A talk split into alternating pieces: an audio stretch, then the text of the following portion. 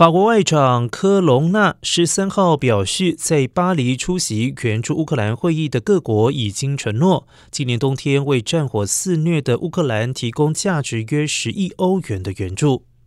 科隆纳表示，这都是新的承诺，多亏召开了这项会议，这是援助或者是实体物品的捐赠，而不是贷款。